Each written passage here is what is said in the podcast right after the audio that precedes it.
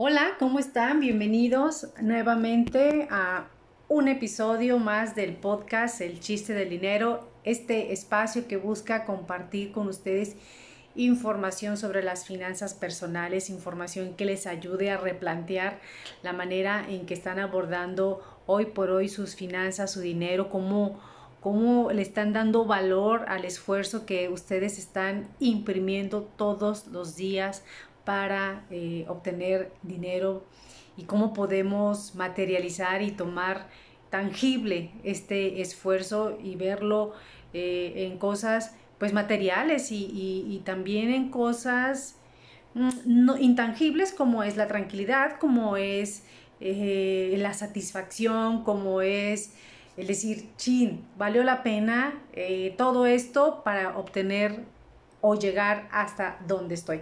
Yo soy Judith Chávez y me encanta compartir con ustedes y el tema de hoy me, gusta y creo que voy a hacer un poco de catarsis junto con ustedes si me lo permiten y si tú me escuchas y estás en, una situación de empleado pero estás dispuesto a desarrollar una mentalidad empresarial, pues vamos a abordar eh, algunos tips que me encontré por ahí para poder desarrollar esta mentalidad que, que a veces nos cuesta mucho comenzar a replanteárnosla porque vemos que también es muy difícil. Por supuesto que el tema empresarial tiene su complicación, requiere su esfuerzo, pero creo que a la larga también te trae muchas satisfacciones y es el momento también de darnos la oportunidad de experimentar y de conocer los dos lados de la moneda o, por qué no, compaginarlas, hacer lo mismo y, y estar buscando la manera de estar desarrollando todos nuestros talentos, todas nuestras habilidades en estos dos, dos, mundos y que son cada uno muy interesante y que, insisto, cada uno tendrá una bondad distinta y que hay que también aprender a valorar.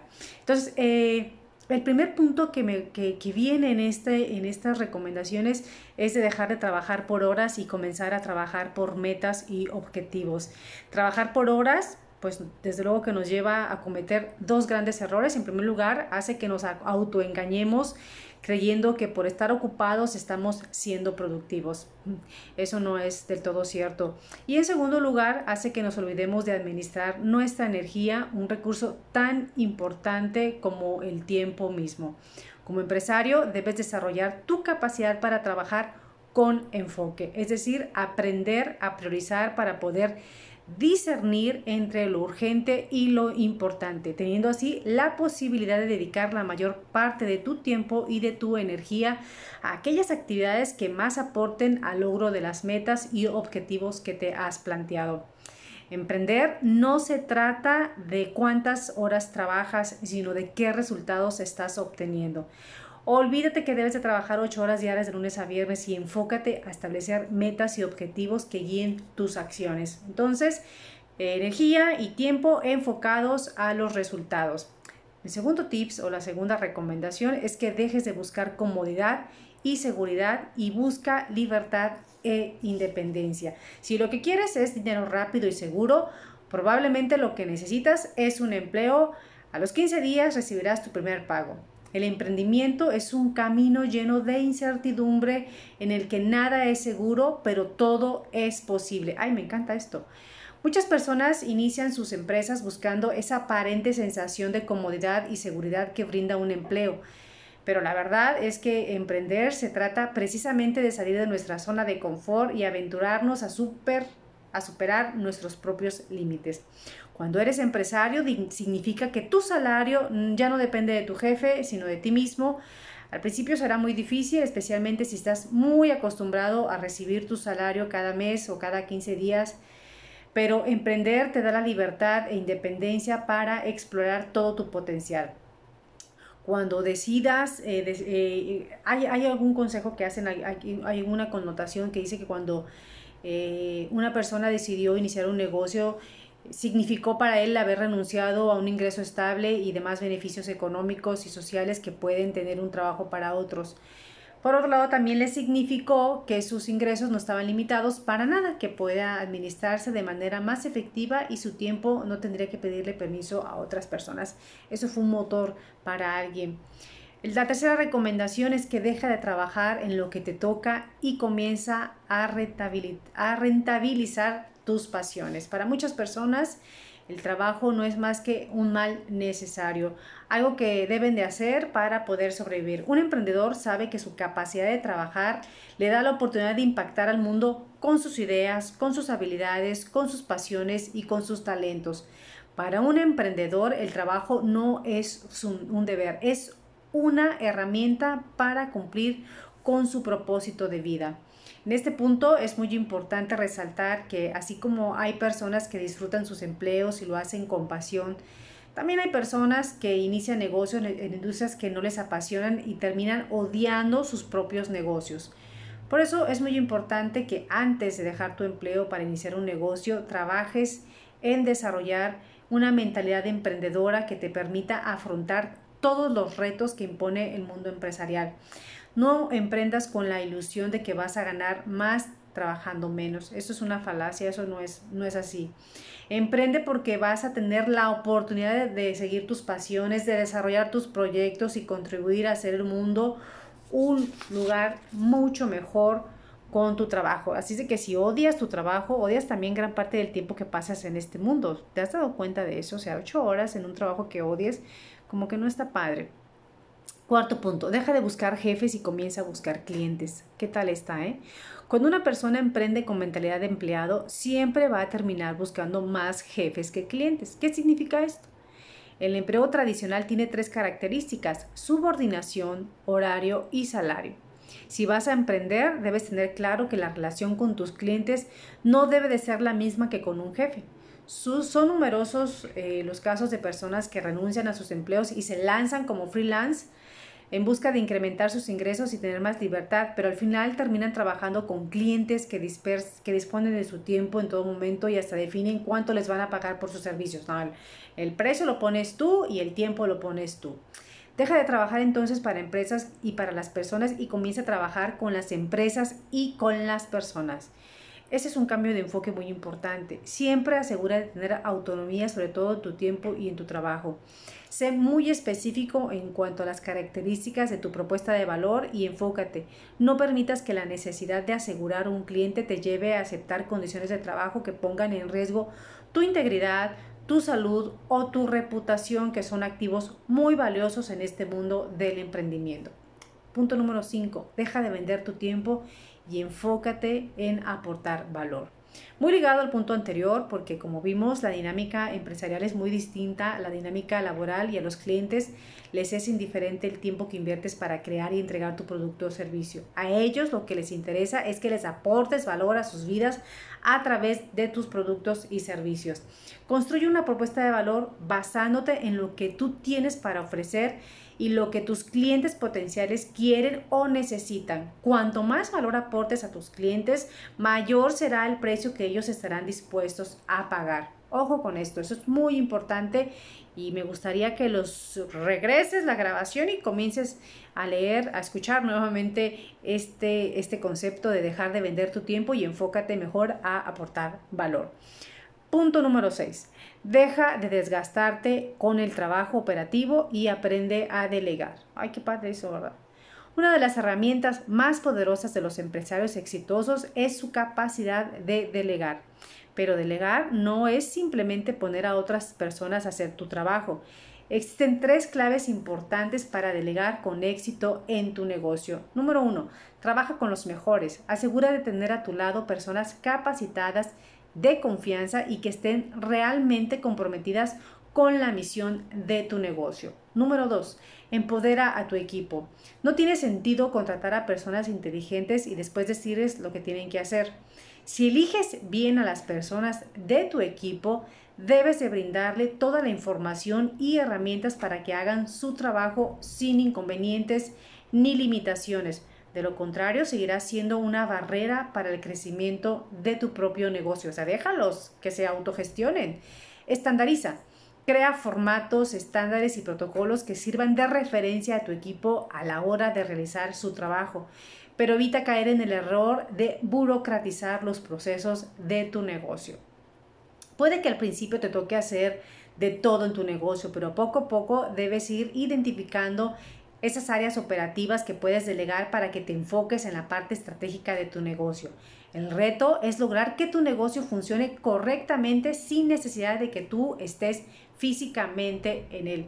El sueño de todos, ¿no? Me parece que todo mundo aspiramos a tener un ingreso o un negocio que trabaje sin que tú estés eh, tronándote los dedos y teniendo que estar ahí presente para que funcione.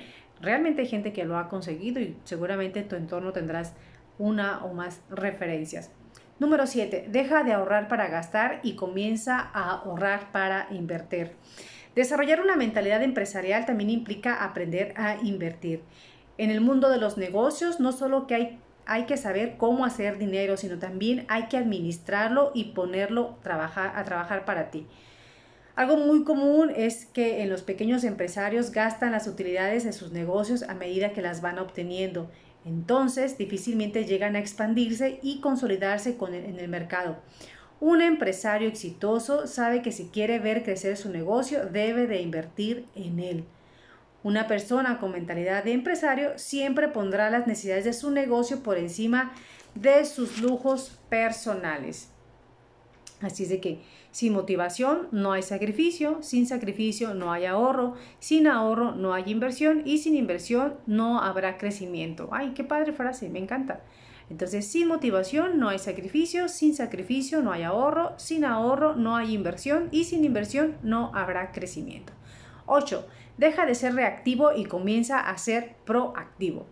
Una de las principales diferencias entre ser empleado y ser emprendedor es que generalmente el empleado siempre tiene un superior que se encarga de asignarle funciones y tareas, además de hacer el correspondiente seguimiento a las mismas. Mientras que en el emprendedor no puede esperar a que le digan lo que debe de hacer, él debe de ser proactivo y autodisciplinado. Sí, es cierto que incluso siendo empleados debemos ser proactivos y autodisciplinados, pero esta cualidad es especialmente importante cuando uno se lanza a emprender, porque sin importar cuánto ames lo que haces, habrá días en que no querrás hacerlo. Habrá días en que tendrás pereza de ir a abrir tu negocio, habrá días en que te sentirás cansado, habrá días en que pensarás que es más fácil buscar un empleo que te dé un ingreso fijo, habrá días que no soportarás a tus clientes o a tus, colaborador, a tus colaboradores y es justamente en esos días en los que debes recordar por qué empezaste y por qué rendirte no es una opción para ti.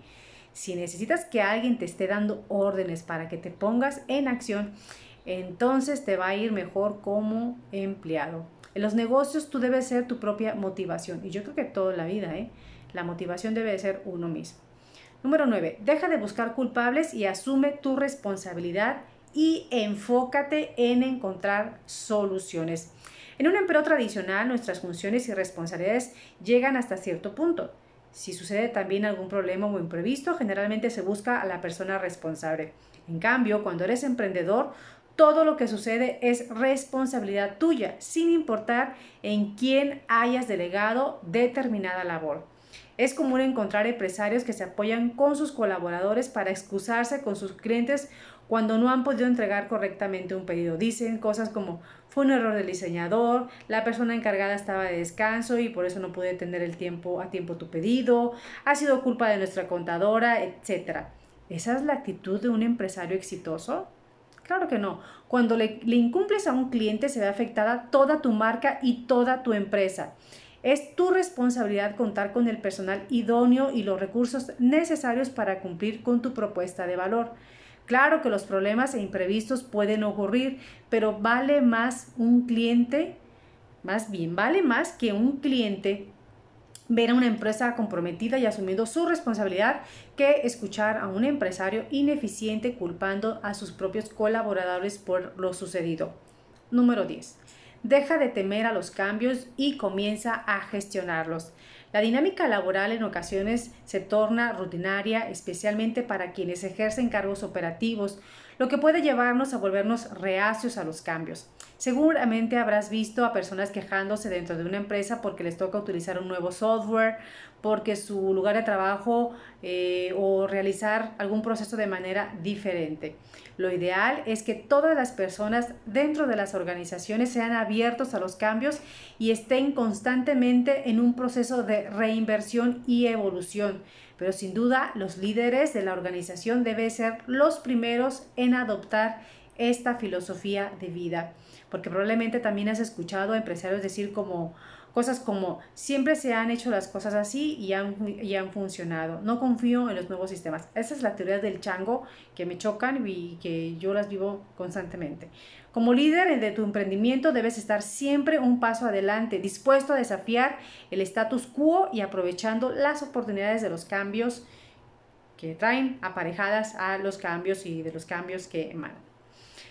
Eh, número 11, enfócate en el valor de las cosas, no en su precio. Según Roberto Kiyosaki, el tacaño nunca será rico hasta que porque se enfoca en el precio de las cosas y no en su valor. ¿Qué quiere decir eso? Quiere decir que solo porque algo es barato no significa que vale la pena el costo. En el mundo del dinero, los negocios y las inversiones debes aprender a identificar el valor de las cosas. Dejarse llevar por un buen por un precio bajo es una decisión emocional que te puede hacer perder mucho dinero. Los empresarios exitosos compran valor. En mi caso personal, años atrás, al iniciar un restaurante, el negocio fracasó por diversas razones, entre ellas el que tomamos un local porque su precio era más baja, muy bajo, pero la ubicación no era estratégica, por lo que el flujo de clientes era poco. Lección aprendida, solo porque algo es barato no significa que vale la pena el costo. Así es, yo creo que eso es muy importante que no, lo replatimos y, va en una de, una de, las listas, más bien en nuestra lista de creencias, ¿no? 12. Deja de enfocarte en los recursos y comienza a enfocarte en las oportunidades. La razón por la que la mayoría de las personas dicen cosas como esto no puede hacerse aquí, lo haría si tuviera dinero, si yo fuera, si yo tuviera, es porque están enfocados en los recursos y no en las oportunidades. Un empresario es capaz de ver el árbol aun cuando solo tiene la semilla sostenida en su mano. El empresario se enfoca en la oportunidad y se pregunta, ¿cómo puedo hacerlo?